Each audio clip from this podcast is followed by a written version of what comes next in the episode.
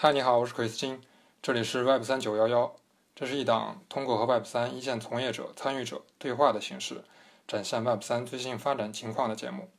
今天是啊，北京，现在是北京时间二零二二年八月二十五日晚上十点二十四分。对，然后今天呢，我又邀请来了一位币圈的老 OG，也可以说是传奇 OG 吧，嗯，宝二爷。啊，然后主要是这次来聊聊我们这个最近比较火的这个以太坊分叉和它呃算主导的这个以太坊分叉项目 ETHW。然后那第一部分呢，还是请宝儿爷做一个简单的自我介绍，因为推特里面的朋友可能大家对宝儿爷比较熟悉，那播客里面的一些新朋友可能还不太了解，所以宝儿爷，要不你先啊简单的介绍一下自己。可以讲几段你这个重点的这个经历，让大家了解一下。啊，大家好，嗯，我的大名叫郭洪才啊，币圈人叫宝二爷，他们给起的外号。嗯，我是山西的平遥人，因为在山西经商文化的。这种琼涛吧，山西平遥有中国最早的这个银行深证票号，从小耳濡目染，一直想做生意，所以高中毕业以后就没去上大学，一直在做生意。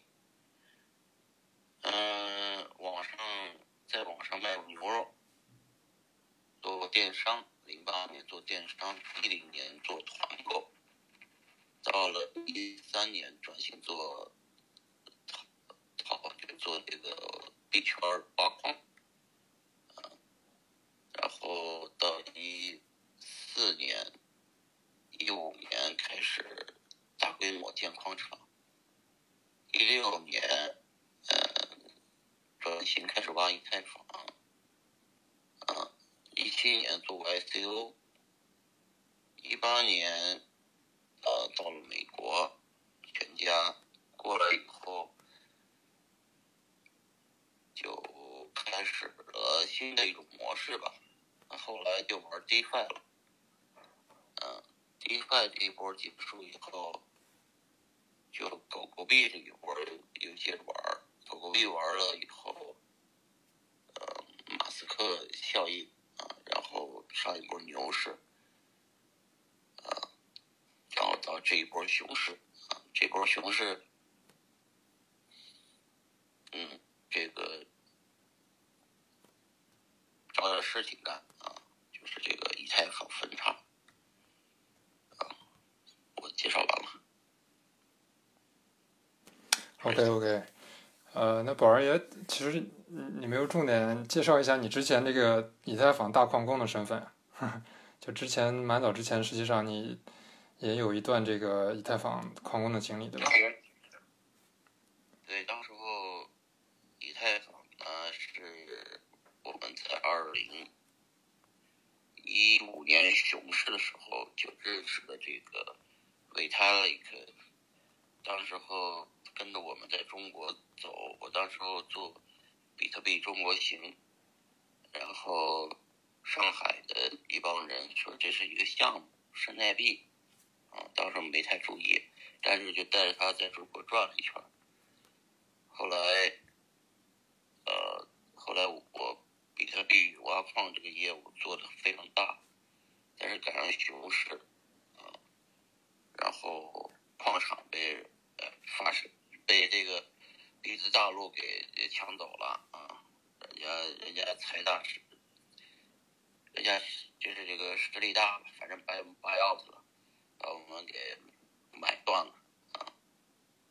撵出去了，然后非常不爽，在比特币挖矿里面，最后拿出来这点钱啥也不够干，就重新开始了，这就破产了，重新开始了，重新开始呢就。呃，我小币种没有机会，我大币种可能有机会。以太坊那会儿转 T O S 了，一五六年就说这个他们那期要转 POS，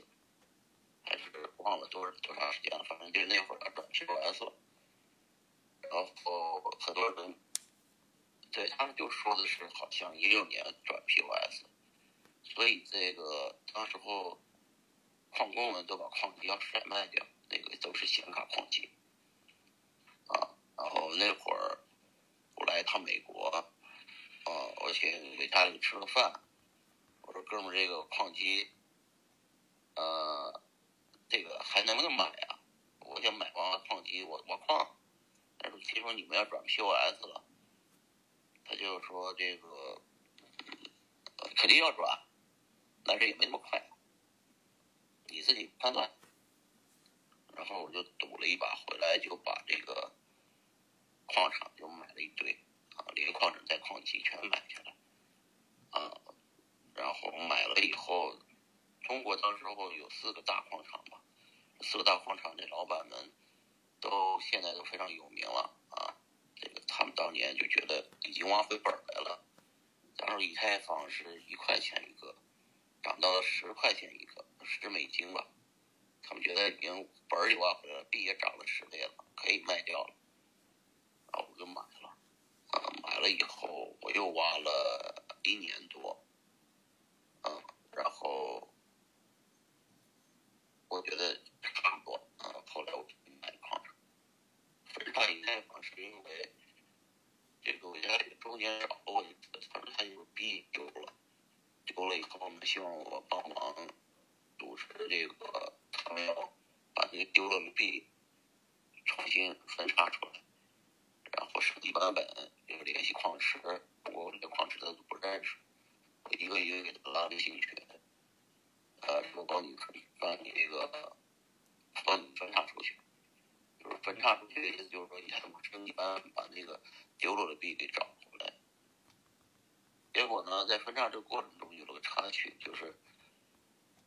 呃，ETC 有人站出来要弄 ETC，也说 ETC 是原链，要保留 ETC。我当时算力太大了。我是矿霸，我就是说，我我我保护给他的一个，我说我这个我还有五十一攻击 ETC，我的算力足够大，我有九十八 G，那时候是相当大的算力，这时候弄了 ETC 干死了，所以我就说了这句话，低调这事就说了这句话，结果呢，就这一句话引发了所有后来这个 ETC 分叉。也发了一句话，所以以太坊的这些，呃，以太坊的支持者就都都给我点赞转发啊，说他集体太放大。结果有一些人呢，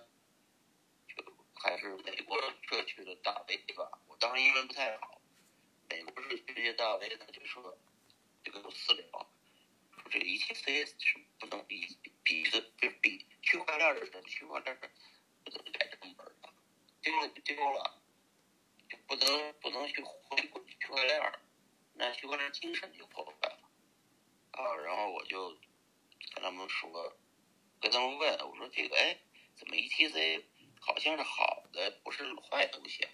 到底 ETC 咱们是攻击还是不攻击？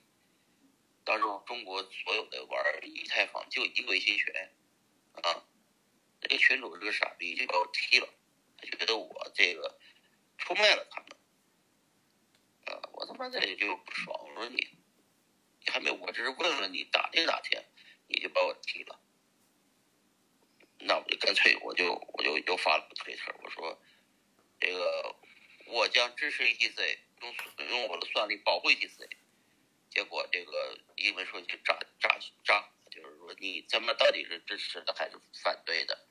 一会儿说攻击，一会儿说这个，这个这个有有保护去的，啊，然后我就自己组织人，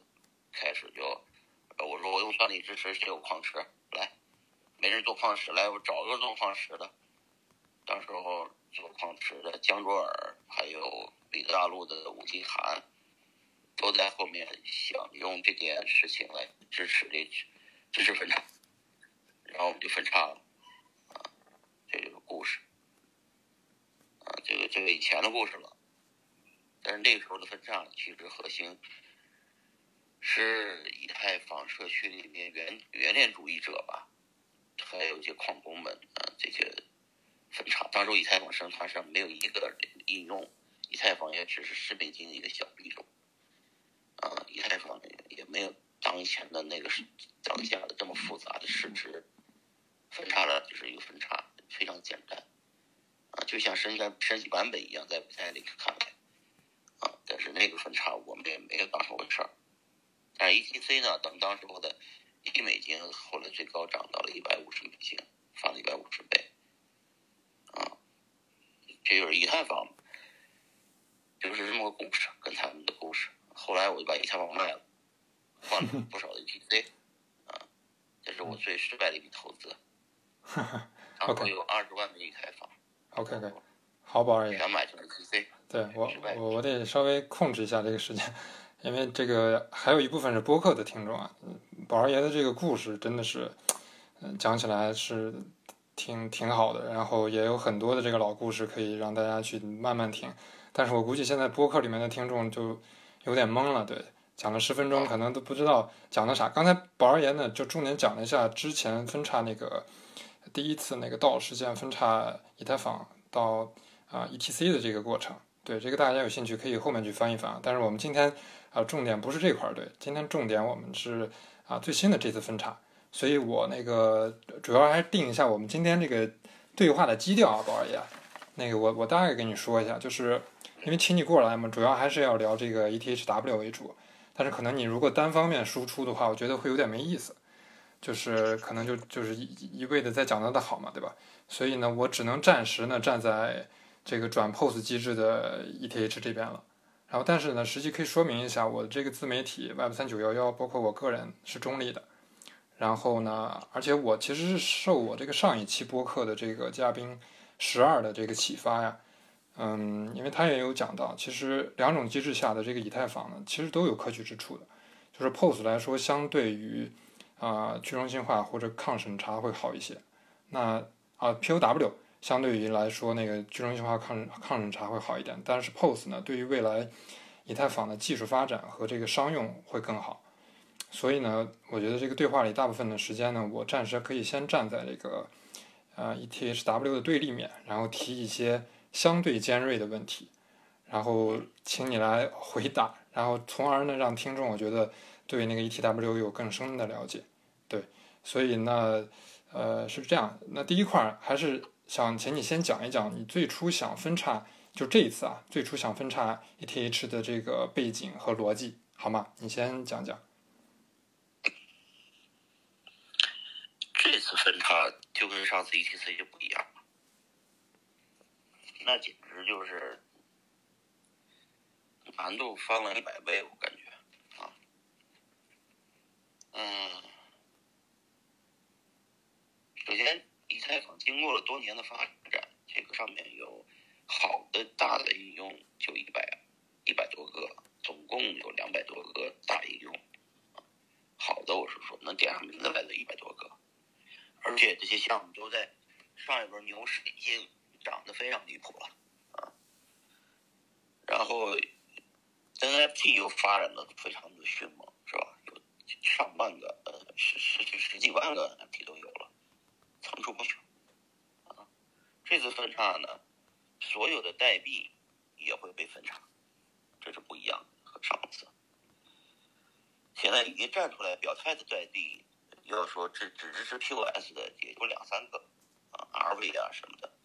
，USDT、USDC 之类的，大应用站出来表态了，大家就认为那小应用不用说肯定会表态，肯定是转 POS 嘛。是吧咱们就当所有的项目都转了，就咱们就暂且说两百多个项目转 POS。呃，那这次的背景呢，就是首先以太坊很大，市值第二，以太坊的总，以太坊加上以太坊生态上面所有那些代币加在一起的市值，几乎接近于比特币市值了，啊，以太坊的市值也差不多是比特币市值一半。是吧总市值啊，然后以太坊之所以能跑到第二名，而且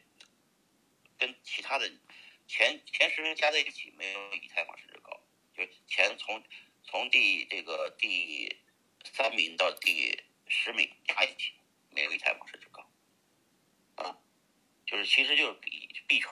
比特币加以太坊两个加一起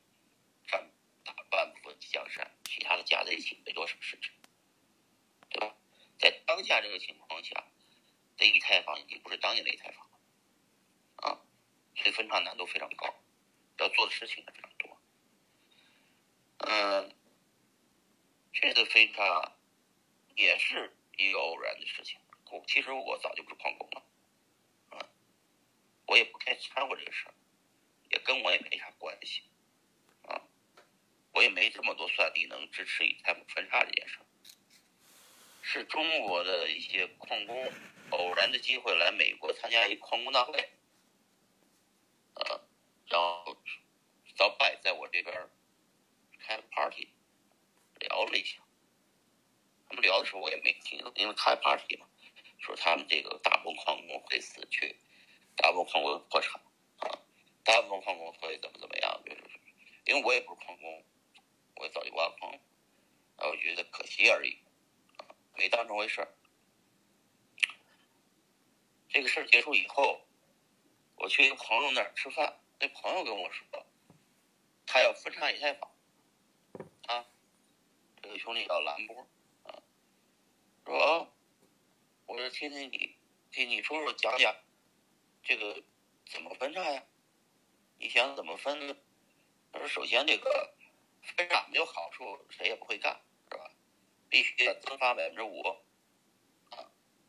然后巴拉巴拉巴拉开始就说分叉这个诸多好处，POW 诸多好处，然后我就跟他出来抽了一支烟，我说兄弟不能这么干，这个增发百分之五啊，这个不太合适，所有的搞增发这种分叉全部死掉，没有意义，而且交易不给你上的，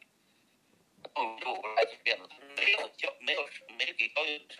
好处费、上币费，交易所更不更没差。我说我有点跟辩论，回来路上我就就因为辩论嘛，就就就就上头了有点。我说你不信我就给你分分给，我就分个差，分发。你分你的，我分我的，咱看看谁谁行。有点赌了，赌气了，然后再回来仔细一想，不是那么回事儿没那么简单，真的没有任何好处。开发者总得给钱吧？开发者的钱谁出啊？我又找另外一个朋友，我说：“哎，这事这事儿你觉得靠谱吗？开发有没有志愿者？”这我这哥们儿搞技术，他说：“这这没有什么，这没有什么成本吧？”他一拍脑袋说：“我们没事，你这个开发者没什么成本，能干，这就是复制粘贴代码，就放到 GitHub 上就好了，简单。”哦，他也大包大揽的说没问题，我这不是那行了，那兄弟有你这句话，咱就开始宣传了，然后就开始就，我就开始发发微微信第一条微信，我说咱们我要分叉开发，也不是我不是说我先说先有谁矿工先跟我聊聊，谁对分叉这事儿懂的跟我聊聊，先聊了几天，然后最后确定了分叉，啊开始。开始分叉，开始分叉，我说这事儿分叉不能用带头，这个分叉得咱这个，我先进湾区的这个 AWSD 这个这个这个社群里头问社群同志们有没有想法一些，这个这个干这件事很有意义，我一二三四五干，我干，然后就开始拉这个去，来写代码的人，差不多几就上百个，后来变成六七十个，现在一百多个。志愿者啊，湾区就不缺开写写代码的，然后大家就觉得这事很酷啊，好玩儿啊，不赚钱，但是哎，有事干，熊市嘛，就是这么启动的，这是不一定。啊，哎，那个，除了背景还问啥来着？这次？呃，就是分叉它的逻辑，就是说总总得有个为啥。就分叉它的逻辑，总得有一个逻辑啊！对对对。哦，分叉的逻辑，这个这主要是抗卡这对开发者大大部分，而且我这里面开发者也大部分匿名啊，哎，宝二爷，我我稍微打断你一下，你可能麦得稍微离得近一点。有这个听众就是下面的告诉我，好像就稍微有点小，可以离得近一点，可能好一点。嗯，好的，那现在好一些。嗯，好好，你继续。嗯就是我我分叉的逻辑和就是社区更多人参与进来分叉逻辑就不一样了。当社区的边上道出现的时候，首先这个分叉就变成一次社会实验啊，这个而且呢有诸多的提案，而且写代码的人呢把提案都把代码都写出来了啊，很多提案就一个一个的上线，比方说。因为这个，说实话，我不懂技术，我只是说分叉这事儿能干，因为矿工得救下来，这是我的我的逻辑。但是写代码的人不这么看，写代码的人认为是 POW 应该救下来，啊，就大家懂了，就是他他们认为 POW 更有更更有抗审查性的这个，更有这个去中心化的这个这个本质更更成功啊，有比特币因为已经验证成功了。而且以太坊 POW 这么多年保持世界第二也验证了，是吧？然后呢，大家就提出来，提出来以后呢，这每天的这个这个这个讨论最主要就是研究在围绕在 POW 上面能做什么生态是 POS 做不了的这个方向去讨论。啊，这个逻辑里面，比方举个最简单的例子，他们说 POS 上面是不可能再出现从那时候开始。就这个货币，game over 了，POS 上面就完全不可能成交，运行不起了。但是 POW 这条链上啊会保留下来，代码都不是运行的，已经在运行了，而且呢，只要做个前端，接着运行。同时呢，它的那 CTO 已经在 POS 已经在现在的这个链上被逮了，所以当这个废掉的这个链上。不会再逮，不会再再判一次行了，没办法，再再逮一次了。但是它的合约已经跑在了一个真正的去中心化网络上面，而且会接着运行。这个智能合约就是自动运行的一个一一个运行，只需要前端有个人做一个前端，给大家能操作页面就行，剩下都是合约嘛，对吧？而且这个当年开发者开发的时候，已经把他们自己的那个合约的所谓修改的那个权限全部抄了，所以说。这个东西就自动运行下去，在 POW，而且以后所有想统计的人必须得把以太，就是 POS 上的以太或者打 P POS 上的比比特币，你都得先换成这个一些 POW 上面的一些 POW 上面的这个才能去才能去混啊，才能去所谓的隐私啊，POS 上面这个主要就是美国有一个部门，这个部门呢，它也不是 SEC，它也不是 RS，它是四字母的 F 开头的一部分，他们来认为这个资产对于美国人来说，不是美国人，他就他他就所有美元区的跟美元相关的都被审查啊，只要你用用过 Toronto Toronto Cash，你就必须就这个地址一一旦封从所有跟这个交易的地址都要被审查，甚至要判刑啊。就是这，但是真正到了这个去中心化网络里面，就真正的我们说到了类似于比特币这种网络里面，是不用做 KYC 的，谁也不用做 KYC，对吧？所有在以以太坊以太坊原来的我们叫 POW 这条链上的时候，它就它这个抗审查性就能继续继续保留了，不用 KYC 啊，POS 包括这个转了 POS 以后，你的黑客如果在这以将来的 POS 上偷了一个币。啊，表示这个偷了一万个以太币，而且呢，FBI 进来立案了，把这个币要要求冻结，啊，他们只要写写一行代码就把这个冻结了。这几个节点一一共是节点，这个几个节点就是几台服务器嘛，这这个几个人都不想得罪 FBI，那就这个地址就给 block 了。也就是说，你的资产随时被以太坊被 block 掉，就跟现在的 USDT、USDC 一样，原来的 POW 以太币。偷了就偷了，黑客偷了就偷了，没没有人能拿回来，这这没有黑客才会这么努力的在这里币圈里面搞事情偷东西啊。但是呢，将来可不是这样，将来不不只是黑客的币，哎，觉得 RS 认为这个人，这个人是谁？说美国公民，他是居民，他这个上面有这么多的地址上有这么多钱，他认为你是美国人，这个地址被美国人控制，没有交税，好，你你给我冻着，以太坊一定会就就得冻上，这个接口他们就得开，就是说这以太坊就不再是去中心化网络了，这将来转 POS 以后就是一个没有没有审没有抗审查性能力的。随时被关不停的一个链啊，这这就是大家代码写代码的人认为 POW 的价值，这就三权分立的价值啊，就矿工的这矿工谁也不知道，谁也不用担责任啊。POS 不行，那几个节点，节点就那么几个节点，都都都大家都知道是大家压着币的人也得 KYC 进来，这很麻烦，将来一步一步就被监管起来了。以太网一旦被监管起来，不是以太网。和白皮书写的那个所谓去中心化网络就是一个东西，POS 好快，为了快，你要你把你最核心的这个最根本的这个东西给毁掉了，这是这是就在社区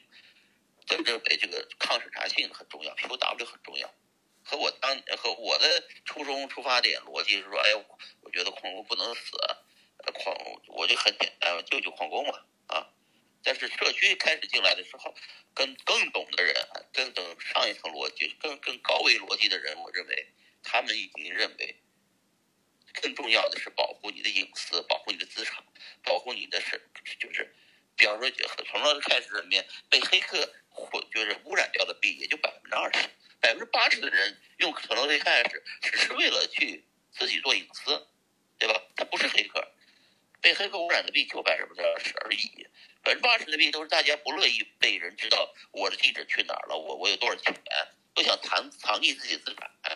啊，那毕竟都是美国人吧，对吧？但是美国这个这个这个管长臂管辖权吧，这美国人对金融管制非常严格，他们就是要管一个事儿，但是他们管了是现在的以太坊，可将来 POS 上的以太坊，从来就开始就死了，全端都没了，但是。不能保证 POW 这条链上的货币去，就是这个这个不不出现是吧？这代码都一样，所有的代代币都一样，然后智能合约也一样，什么都不用变。只要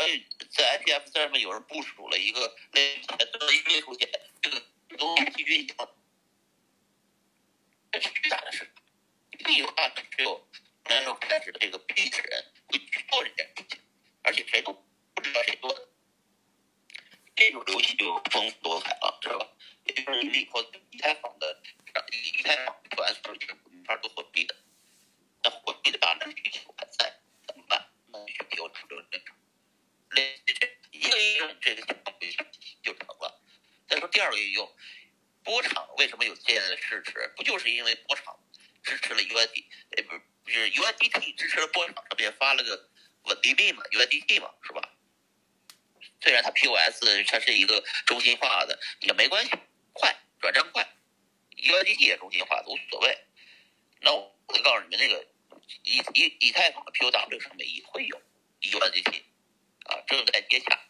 对吧？这卡尔已经跟我们说，先上 Bitfinex 先上这个交易，后面这个等咱们的链稳定了，他们 USDT 再做一个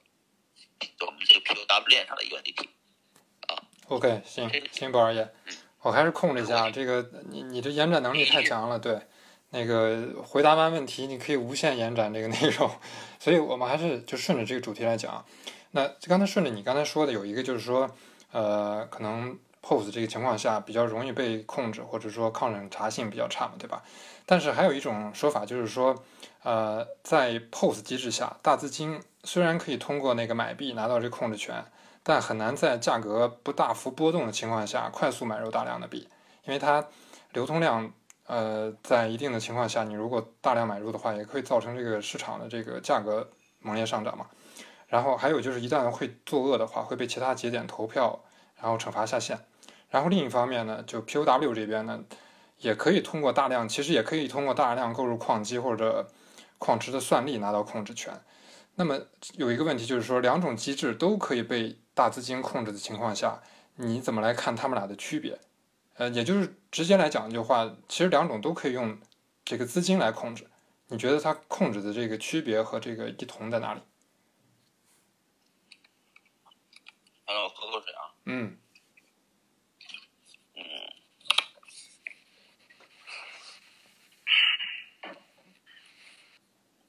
任何市场，只要是这个有钱的地方，就有是非，都有人来去真金白银的去投投机、炒作。币圈最大的一种就是就是炒币，啊，还第二大业务就是开会，是吧？那你说区块链解决啥问题了？是吧？好像解决了一些问题，也没解决问题，就是你多了一个一个币的资产。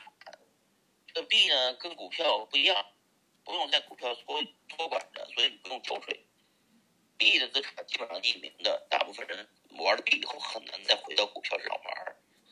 对吧？那房地产你也得交税，卖掉获得获利部分，股票也得交税，但是币到现在为止收税非常难，尤其是很多人把资产都拟拟成。比特币，呃，包括现在的以太币是 POWB，，根本就没法审查啊。有一些很多黑客，呃，就是这个黑客在这个市场上是食物链顶端的，所以交易所最后的钱也都被黑客偷走了，是吧？这这个很多这个人个人的话就是资产，就是都是这个叫叫什么呢？就是说都是这个一种。就币币圈都是币为主，大家进来的，大家说我是为了挣钱，我就为了区块链发展，我投入这个世界就是看好未来，这这有点扯了。其实都是为了炒币，都是为了挣钱。所以，如果一个人大资金进了大钱，拿大钱去买一个项目的所谓的控制权，更多的是为了挣更多钱。他不会说是花钱买的这币，然后把这个币就是。大翻砸死是吧？他买币本身就把币价推高了，而且他也获利的。他在获利之前，他一定还会就是对这个项目好，而不是毁掉这个项目，对吧？所以就像五十一攻击一样，到目前为止，POW 历史上没出现过五十一攻击。当一个矿车算力超过百分之四十多的时候，很多矿工就开始撤算力了，撤到别的矿小矿池，不想让那个大矿矿池有那么大的算力，对吧？比特币就是这样，以太坊也这样。啊，矿工就会做选择，而且拿到百一个人有那么大的多的钱拿，呃，就是就表示你具有巨量的资金，控制了百分之五十一的算力，是吧？然后你你去你去修改这个账本或者去 hack 这个网络，因为有什么意义呢？你花了十个亿造了个原子弹，然后自己把在你家点了，把自己先炸了，没有意义。你把自己持仓最大的一个资产你毁了，你有什么意义？对自己有好处吗？这不符合人性，花那么多钱持有了这个币，就是为了让这个币好。我觉得就是对对对。所以说，哎，不二爷，一个道理就是说，嗯，你说，P O R U W 啊什么？你说。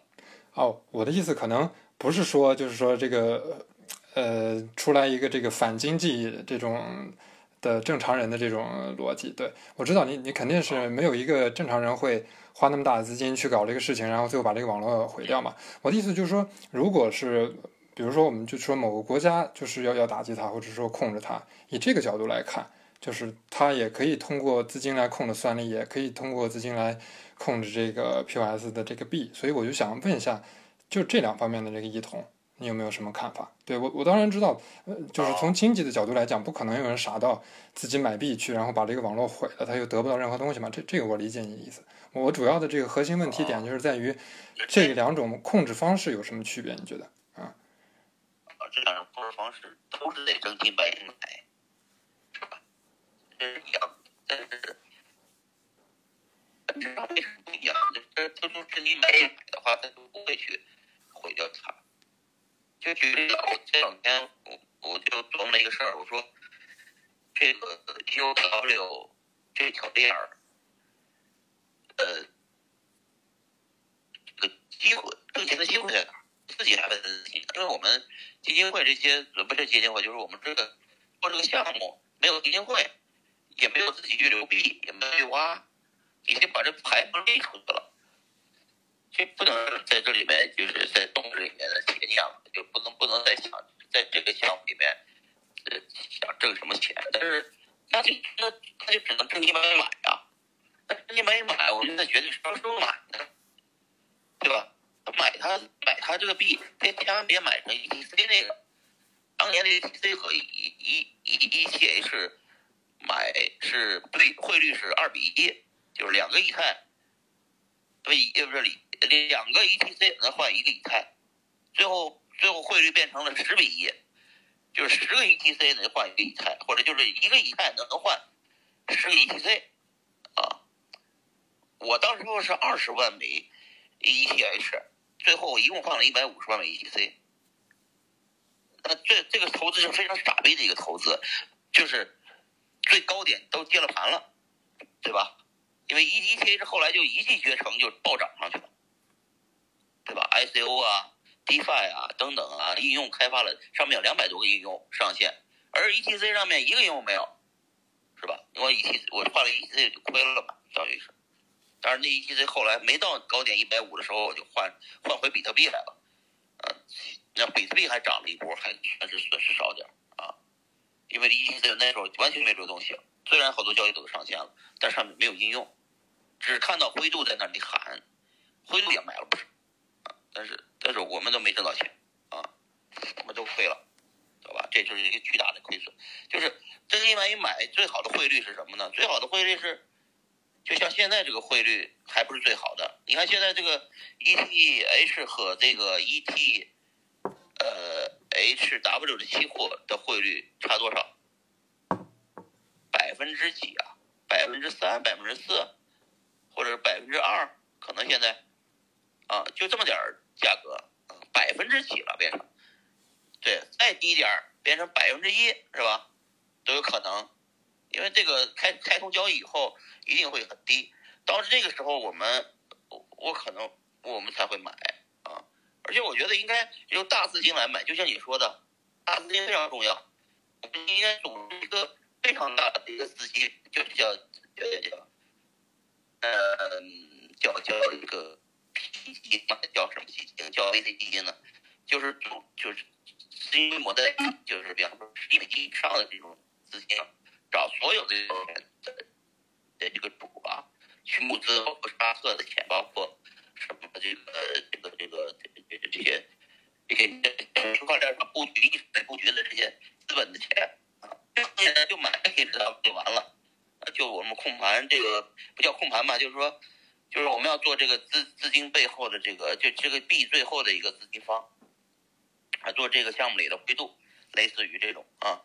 就是你得。那个主流的资资本的钱啊进来，让他们在以太坊上呢上车，POS 上不了车的，在 POW 再上一次车，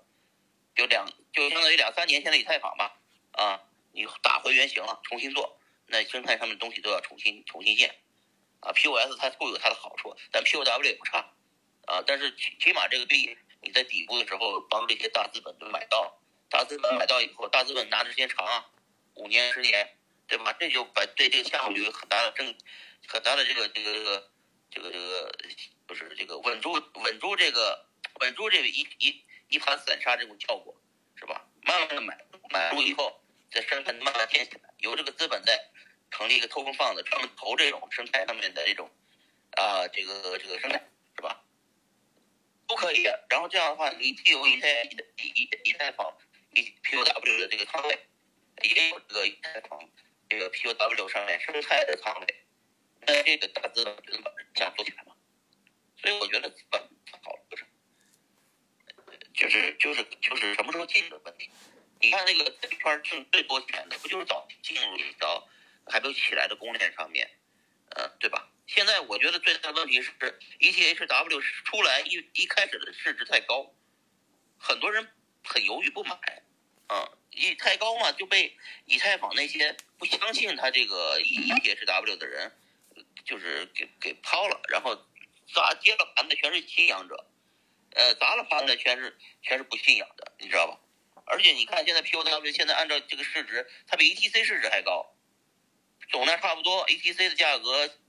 还没有这个 ETHW 期货的价格高呢，这就证明市场已经给了它一定价，市值已经排在前二十名了。我希望它的市值，比方说到一百名左右，是吧？慢慢往上涨，别上来就干到二十名，这太那个，让让让支持的人反而就高价在接盘，和我当年 买 ETC 一样啊，我就我就是支持 ETC，反而自己成了接盘的了。啊，行行，对大资本最好是底部接盘，啊买入大量，然后再慢慢做生态做上去，长时间的去做，呃，这这是我觉得应该做的下一步。对对，所以我这个问题呃一开始抛出来，可能就有点相当于思想实验这样的，可能没没有谁能够更好的这个来设想它这个情况。那那我们就聊点实际的吧，我我换一个可能跟这个 ETHW 比较靠近的一个问题，可能你也是最最前沿的嘛，你可能更能了解。就是说，刚才我也听到你有说，就是一部分这个咱们开发的这个朋友是 AWSB 的这个成员，然后有一些志愿者，好像有也有一百多个人了，对吧？呃，但是目前，呃，ETHW 它肯定在运营过程中也需要啊买一些服务器啊，包括有一些这个运营的费用。所以问一下，目前的这个咱们运营的资金是从哪来？然后包括没有没钱，就是嗯现在就是全是家里有家里公司有公司有有服务器的，或者家里个人就是玩电脑有服务器的，贡献自己的服务器，嗯呃，然后搭节点搭根节点啊，然后有这个呃有有时间写代码的写代码，有时间做网站的就做网站，有时间运营推特的运营推特。完全是社区，呃大家都在领活儿干，呃，活儿已列出来了，谁愿意干这个活儿，谁就领活儿干。就像咱俩现在干的活儿，其实就在做宣传，本质上啊，就本质上，就还这咱不就要谁给咱钱了？咱们这么辛苦的做这事儿，谁给他钱了？没人给他钱，但是流量就是钱。这些这是人，我我的逻辑就是这样。这事儿，对我的逻辑，之前有一条我都没讲啊，我说我矿工。我还有一个逻辑我没讲，你说我私心是什么？我嗯私心就是我看中这是今年最大的一件事情，甚至是以太坊历史上最大的一次增长，是最大的一次流量，在熊市里面就几乎是所有项目都死都黄了的情况下，这是一个巨大的流量，而且这个流量从这个流量居然没人做啊！然后我就抢着赶紧先做，占领这个流量的制高点，同时。就是你知道这个这个这个带来的效益是什么呢？以太坊上在 DeFi 上面锁仓的这些钱，在分叉的那一刻一定会降到历史上的最低点，知道为什么吗？因为大家要拿到分叉币，不拿分叉币，你这钱就被被被被黑客被黑客买走了，或者是不叫黑客科学家吧，就是有 UIDT 的人就会在第一时间把你的 UI ETHW 买走，对吧？你要不不拿出来的话对你，说这条链的对吧？这是就嗯对对啊，对对，所以说这个引起了所有以太坊的一些巨精明的巨精盟的关注，他们现在只是放在呃 U Uniswap 或者 SuperSwap 池子里头，或者借贷池子里面拿不出来而已。但凡能拿得出来的，第一时间都会拿出来，先撤池子，撤完池子到分叉稳以后，十分钟以后再存进池子里面去，肯定是这样。所以这就是说，就是，而且我跟你说，表示支持的人一定是大多数的，但是大多数人都是沉默的大多数，都不说话，你发现没有？对吧？但是这个反对的都是一些个别人，都是表示，而且非常立场立场非常鲜明的反对，而且要说出来反对各种反对，嗯但是支持的人都默默无闻的支持，知道吧？这是我的逻辑，而且这个逻辑非常的道理，就是这是流量啊！为什么你会做这个节目？这就是流量啊！这是最红的讨论对对对，我对对对，我我这个还是主要以那个科普 Web 三的这个内容为主的，对对，所以对也是拉你过来聊一聊嘛，对。然后我听下来你的这个，不是这样，不是这样，我再跟你说补充一点啊，嗯，你在国，你肯定在国内嘛，是吧？对，在国内现在是不能聊，很多币是不能聊的，很多所谓 Web 三就不能再聊了，再聊就咱 Web 三这个都变成敏感词儿了，是吧？但是嗯以太网分叉这件事情是随便聊的，没有风险，随便聊，因为这是一个老项目了，分叉这个老项目也没有什么项目方，也没有利益可图，也不是咱们发币是吧？所以没有不是发币，不涉及到不涉及到问题，没有没有监管的风险，所以所以敞开的聊，你知道吧？这也是一个逻辑。对对对，所以我我听下来就是目前还是就是说俗俗话来讲，就还是大家用爱发电嘛，对吧？但是如果说的那个看得远一点，这可能是一个流量的红利，对吧？大家也有看到这一点，所以所以那，那现在咱们会会不会算一个这个 EDHW 的这样的一个类似于基金会的这么一个组织啊？有没有大概这样的一个一个组织来来运营？没有，基金会，谁都不敢出来。就首先举个例子，嗯我们叫核心开发者，叫 core 是吧？嗯核心开发者 core 到到现在，昨天晚上我们出去吃饭，我就我就问啊兄弟，你告诉我到底谁是开发者？说他也不认识，都是网上报名来的人自己在做，看代码就行了。啊，我说那代码靠谱吗？咱们谁来审核？审核这就人多了，这审核的人就可以站出来说我是审核的 review review 的。昨天晚上就见了跟一个做 review 的一个哥们儿吃的饭，我说兄弟，都看看这代码到底靠谱不？这哥们儿再查 bug，查出一个 bug 来啊！这这这 review 的人是可以提意见的，就是说是可以站出来的。但是写代码的人到现在没站出来，这这几个人是吧？都没站出来，然后都不想，就是都不想担什么责任。就代码开发完、上线、分叉完结束，这些人全部消失了，几乎是这样的。而且新的人就会上来更新代码的、提案的、提提提议的这个，比方说大家提议这个冰冻，冰冻，你看这个就是社区项目，冰冻的代码写了这么多，提议都写出来了，但是没有跟主主代码并并网，知道吧？嗯是在另外一个代里放着。为什么？就是你冰冻只是个提案，并没有通过这个这个大部分人的投票，对吧？投票这个大家现在投票就追着人投票，没有绝对的票数仓位的领先，是是不太能够通过这种方方案的。所以冰冻这件事情的提案又非常好，让好告诉你，你不你有可能是要冰冻的，你不提出来，到时候你冰就给你冻上了。你不给你冻上，就黑客拿走了。反正你你得你你就是这个代码，这个代码有有一件事得做，啊，对吧？明白了明白了。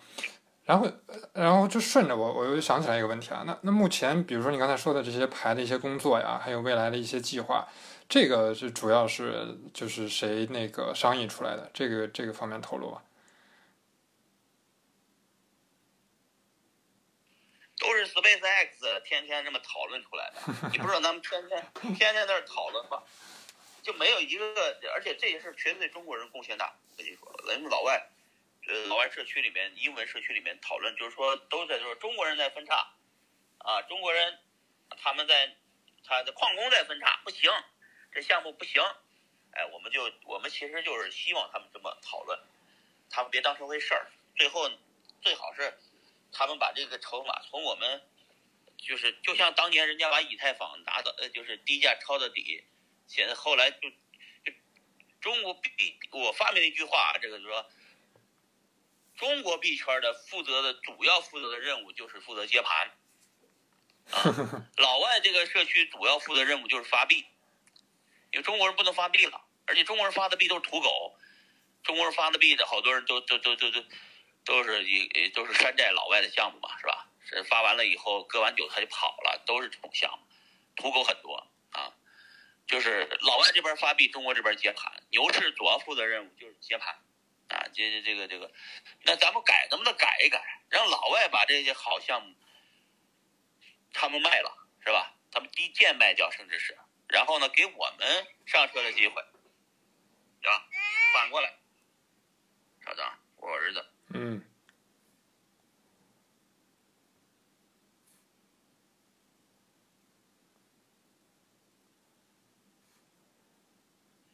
好，这这这先继续。，OK OK，好，我我我大概明白你的意思了，这个就是很啊很去中心化的一个组织，对吧没有资金，对，OK。然后那这顺着这个问题再来一个尖锐一点的，就是未来如果分叉成功了，那后面咱们有没有考虑会有哪些这个进入的这个资金能够激励这个这个，比如说社区的开发呀，或者什么样的，就是其他的资金来源有没有有这个规划？首先，如果链分叉成功以后，嗯呃，后面的分后面的开发就更简单了，因为链是正常在运行的，对吧？链也没有什么太多的动静，那后面就是更多的社区治理了，就是全是那种呃开，就是这个，比方说以太坊升级了啊，或者以太坊上面的分分片，呃要升级了啊，或者或者做跨做这个做做这个 Layer Two 的啊，因为你看以太坊转了 POS 以后，很多做那些 Layer Two 的就就就就就就逼被逼他们也没事干了，就直接转转到我们这儿来了，是吧？就转到我们这儿来，是吧？嗯 然后那个呃，很多的这个原来在以太坊上做更更去中心化的项目的，不愿意不愿意公开身份的项目方，那就都都做呗。那钱包也是为了抢客户，那这么大的流量的客户，以以太坊客户群里，他能不做，他能不上钱包吗？也都会上。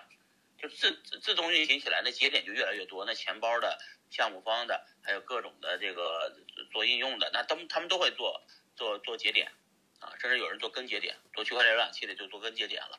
现在前期成本高，其实就是做根节点这些服务器，得保证大家的网络畅通，那个有有点成本。那有点成本呢，我们试图去解决，就是幺五九里面将来如果有奖励的代币，因为现在幺五九里面不是有一个地址是打到销毁地址的嘛，现在改成了一个治理地址，也就是说将来会产生，将来可能比方一年产生了啊，就就就就就就就呃几万块钱的这个呃币啊，能能能够付付一些服务器的费用啊，就谁搭节点了来给谁给谁来这个奖励，搭够超过三个月就就这个。待待三个月稳定在线给你奖励，问三个月稳定在线给你奖励，奖励多少？那大家投票啊，就是谁搭服务器了，就把那个写到名单里面啊，呃，就就谁搭服务器就给谁奖励费用。虽然刚开始没几个钱，但是前前期都是靠捐赠的，但是后期这些人如果搭根节点的这服务器，这些这些因为每年的带宽费用是非常贵的，这些保持在线的根节点，咱们都可以给他奖励，这不就？这不就有？现在不是奖励奖金池子是零嘛？里边，嗯，当时到时候就有了嘛。有了，大家就惦记这笔钱了。惦记这钱，你就你就得去干活，你就搭服务器，是吧？搭了服务器就有钱赚。OK OK，你正好把我下一个问题回答了。对我正想问那个 EIP 幺五九的那个代币，不是现在咱们放到这个多钱钱包的嘛？就是说未来做什么用途，你已经讲到了。然后那目前看下来，其实这一块应该是比较固定的一块收入了，对吧？因为其他的可能一些捐赠呀什么的商业合作，这个可能咱们是呃不能就是立刻能看到未来的。但是这费用可不是我们拿，就是就是这些这个，我我像我我也不会搭根节点是吧？我也没有搭服务器能力，那那我也不挣着，我也不不去凑凑这个热闹是吧？而且其他的那些写代码的人也不是。不是干这个，这个需要是正好公司有服务器，闲着也闲的，搭个根节点待，呃，呃，跑起来。亚马逊有资源的，或者是，啊，本来就有服务器账号的，就币圈很多公司都有服务器。你的服务器闲着闲着来，打打跑跑跑跑跑一个点跑一个节点吧，是吧？跑运行多长时间？哎，你愿意要奖励，你就来申请；不愿意奖励的，那大根节点免费搭的人也也有，是吧？这节点嘛，因为以太坊网络去中网络就是节点靠。靠搭出来的，那这些钱就是奖励那些根节点嘛，根节点就需要带宽了，需要需要需要流量费了。但是有人愿意免费出，总有人不愿意的嘛，总是有人把这个当成个生意的嘛，他就专门买来服务器搭搭好了，给你按比例分嘛，对吧？跑跑运行三个月，监测监测完没问题，给你奖励，地址到到位。那这里面币很少了，刚开始几乎是。连一一台根节点的钱都不够可能啊！但是刚开始早期的时候，至少七个根节点上线。但是但是但是这些人，嗯，你做贡献嘛？刚开始人只能做贡献，后面的那些人，呃，钱节点多了也分不到几个钱，但是总比没有强吧，是吧？那没没没几个钱，但是总比没有强，对吧？对。然后这块儿，那就主要是鼓励矿池来做，这个其他人不要做，因为矿池给了矿池的好处是，矿池给了给了以后。你要多出来矿池可以，你这收到以后还可以分分你们矿工，呃，分给一些矿工是吧？做做贡献的矿工，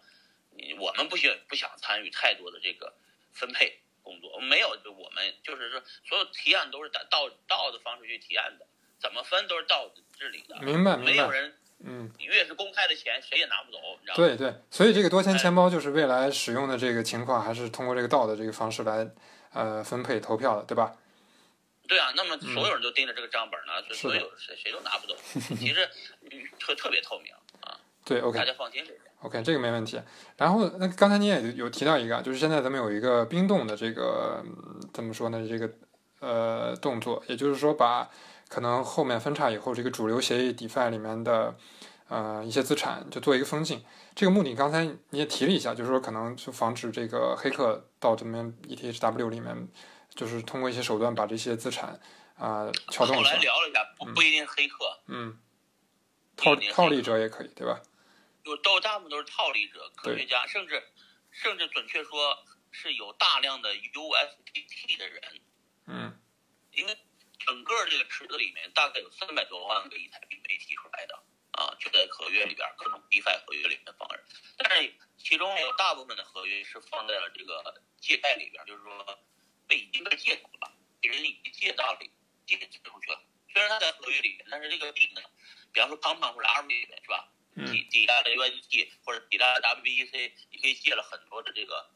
以太坊，那以太坊被借出去了，你为了得那点以太以太坊利息，你把你的以太坊借出去了，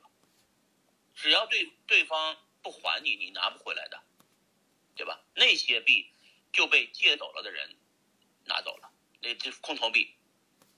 是吧？空投币这这币到了你，比方说你借了我的空投币，呃，不，你借了我的以太币，你抵押了这个比特币，是吧？借了我的以以以太币，那空投币自然到你手上了，肯定不在我手上，对吧？对，因为因为其他的协议是不支持那个，比如说咱们这目前来说啊，不支持咱们这条链的这个 USDT 啊或者 USDC，但是啊但是这个但是它可以从协议里面就是正常的来撬动，把有价值的 ETHW 撬动出来，对吧？对，因为这张合约是自动运行的，只要链在运行，所有的合约都是自动运行。而且我们本质上为什么幺五九没有直接把这个幺五九剔除，而只是把那个地址上面的这个地址变了？因为你知道，所有的这些合约在这个幺五九上线以后，全部把那已经更新了，更新成幺五九的合约了。如果我们这把幺五九的炸弹整个幺五九拆了，直接扔了，那所有代码就乱了，就所有代码就不运行了，就出 bug。所以我们这个幺五九没动，只是把它销毁的那个地址的这个的币的收币地址原来是个废弃地址，改，仅仅此而已。明白，明白，明白，这块儿这块听懂了所以就。不想动它，这个是动听懂了。然后再再回来说，这个智能合约是自动运行的，它分几种呢？第一种呢是这个我们说的这个叫 Uniswap、SushiSwap 这种池子，第二种呢是 DeFi 这种，就是借贷这种池子，主要币圈就两种，对吧？就是分叉的那一刻，所有的这个交易的，就是有像 Uniswap 这种的交易的去中心化交易的，都会自动运行。所以你放在那个里边的 ETH，所以不管你放在 ETH 跟哪个产品的交易对儿，ETHW 的分叉币是有价值的，其他的币都会归零，几乎是。对，啊，那所有所有的那些，所有我们要提醒大家，你你你如果在那里面放着 ETHW，别人就会用那些即将归零的 UIDT 来把你的 ETHW 买走，一瞬间就买走了啊。所以你最好的做法就是提前把你的币拿走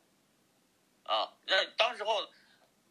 社社区的治理的方案就是说，我们做个冰冻，帮他们冻上就行了，到时候再还给他们。但是这个东西主要涉及的问题就是，我们从为什么我们有要有这么大的权利给人冻还有解冻的权利？这个这个不不应该是我们道治理应该做的事情。我们道治理只负责链上面的上面你们自己的资产自己保护，自己的资产自己自己处理，不应该由我们来给你动或者是解冻。怎么动怎么解冻，这就变成了一个中心化的一件治理的一件事情。谁又有这么大的权利？凭什么我们没有这么大的权利？所以。你知道这几这这个这个人群里面是相当聪明的一个人群，这个聪明的一些人群提出这件事情呢，我们无法反驳啊，是吧？没有没有反驳，所以我们不想要有这个冰冻的权利，也不想解冻的权利。冰冻一一把就全冰了，先冻了，但是解冻这事儿你怎么弄怎么处理啊？谁来解冻啊？人家跟你联系，人家写方案，你再给人解冻，你凭什么有那么大权利给我冻上我们用户的资产？所以说，就就这个提案一直通不过，就这个原因。大家都都在下次再投投票的时候，大家去投票。几次投票下来，稳住了一个比例，大家都认为是不别别别别动了，爱谁谁的吧，你们自己把资产提出来就行。最好最好就是说，我们讨论越多，投票越多，大家就会在那一刻，大家都不想被冻住或者被黑客拿走，或者是叫科学家或者是大资本巨鲸给你撸干，那你最好就把你的以太币提出去。啊，这是。这这个是非常重要的，这就是说这是第一类型，就是 Uniswap、SushiSwap 是不经过 Oracle、不经过 Chainlink 就可以，不不用不用预言机，不用预言机它就可以去自自动交易的，知道吧？但是还有一部分 DeFi 类的，DeFi 类的，